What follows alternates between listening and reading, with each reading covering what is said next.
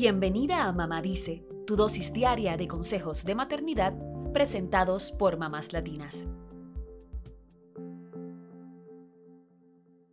El 25 de noviembre es el Día Internacional para la Eliminación de la Violencia hacia las Mujeres, así que es el momento perfecto para hablar sobre cómo este tipo de violencia nos afecta. Datos de la ONU indican que cada día 137 mujeres son asesinadas por miembros de su propia familia. Además, el 35% de las mujeres a nivel mundial ha experimentado violencia física o sexual por parte de su pareja o violencia sexual por alguien distinto a su pareja. A pesar de esto, menos del 40% de las mujeres que atraviesan este tipo de violencia buscan ayuda. A nivel internacional, se exhorta a los gobiernos a adoptar políticas públicas que protejan a las mujeres.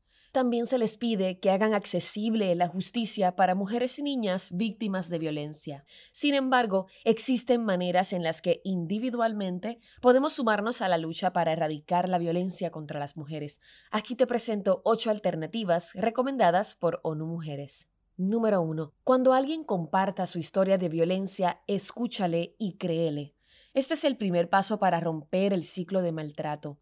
No le preguntes ni juzgues a la víctima por su vestimenta o sexualidad, porque en los casos de violencia sexual el agresor es el único responsable. Tampoco preguntes por qué no te fuiste de ahí. Más bien, provee un espacio seguro donde pueda hablar y dile te escucho, te creo, estoy contigo. Número 2. Enseña a la próxima generación y aprende de ella. Habla con tus hijos desde pequeños sobre los roles de género y cuestiona las características tradicionales asignadas a hombres y a mujeres.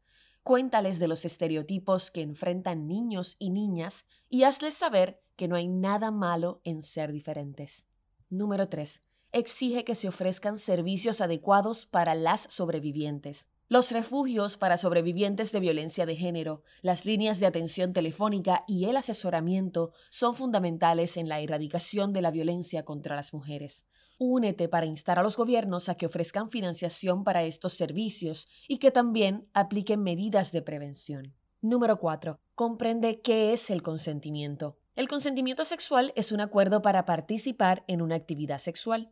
Este debe ser libre, informado, concreto y reversible. Esto significa que las partes deben elegir voluntariamente si participar o no y que una persona inconsciente o incapacitada por el alcohol no puede dar su consentimiento. Tampoco debe haber mentiras ni coacción en el acto y en cualquier momento puedes retractarte y decir que no si no te sientes a gusto. Número 5. Conoce los indicios del maltrato y aprende cómo puedes ayudar.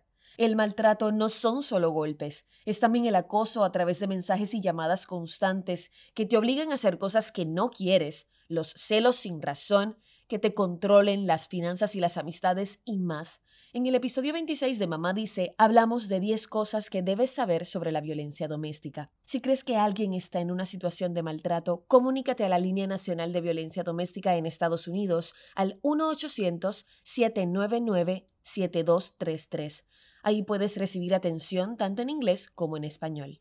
Número 6. Demuestra tu oposición a la cultura de la violación. La cultura de la violación está en todas partes y se expresa cuando no creemos a las víctimas, cuando decimos frases como se lo buscó o estaba borracha, cuando perpetuamos las desigualdades de género y más. Aprende sobre esta cultura para ponerle fin. Número 7. Haz donaciones o únete como voluntaria a organizaciones de mujeres. Seguramente en tu comunidad hay entidades que luchan por la erradicación de la violencia o ayudan a las sobrevivientes. Puedes donar tiempo o dinero a estas causas. Número 8. Conoce los datos e inicia una conversación. Este episodio lo comenzamos hablando de algunas cifras de la violencia contra las mujeres en el mundo. Es importante que los gobiernos recopilen adecuadamente este tipo de información para tener un panorama certero de lo que ocurre y garantizar los recursos necesarios. Además, puedes hablar con tus familiares y amigos sobre el tema, educar a tus hijos y usar las redes sociales para iniciar una conversación. Aunque todos estos actos parecen pequeños, son fundamentales en la erradicación de la violencia hacia las mujeres y en la construcción de un mundo mejor para nuestros hijos. Eso es todo por hoy. Acompáñanos mañana con más consejitos aquí en Mamá Dice y síguenos en mamáslatinas.com, Mamás Latinas en Instagram y Facebook y Mamás Latinas USA en Twitter.